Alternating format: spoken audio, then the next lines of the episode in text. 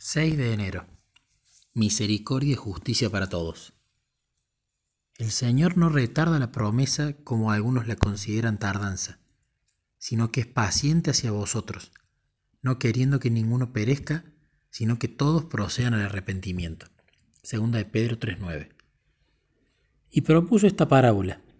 Uno tenía una higuera plantada en su viña y fue a buscar fruto en ella y no lo halló.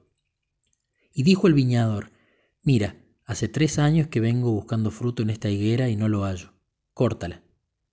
¿Por qué inutiliza también la tierra? Él entonces respondiendo le dice, Señor, déjala aún este año, hasta que cabe alrededor de ella y ponga abono, y si da fruto en lo futuro, y si no, la cortarás. Lucas 13 del 6 al 9. Déjalo en paz este año también, no lo cortes aún. ¿Y lo cortó después de un año más? ¿Qué significa realmente déjalo en paz este año?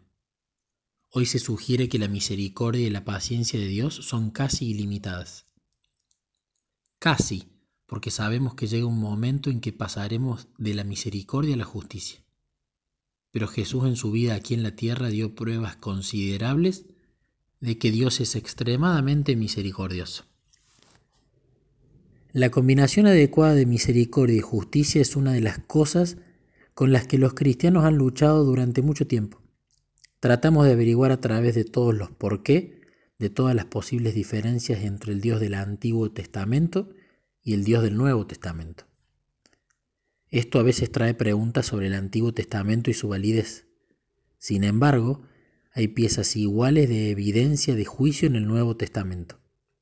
Es bastante difícil superar la historia de Ananías y Zafira para juzgarla. Hay puntos que no podemos entender completamente tanto en el Antiguo como en el Nuevo Testamento.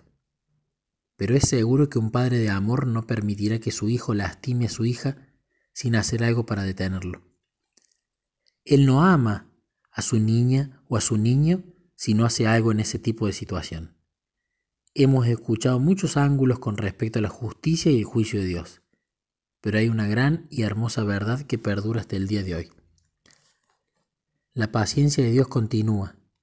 Perdónalos este año también. No los cortes aún. Dales un poco más de tiempo.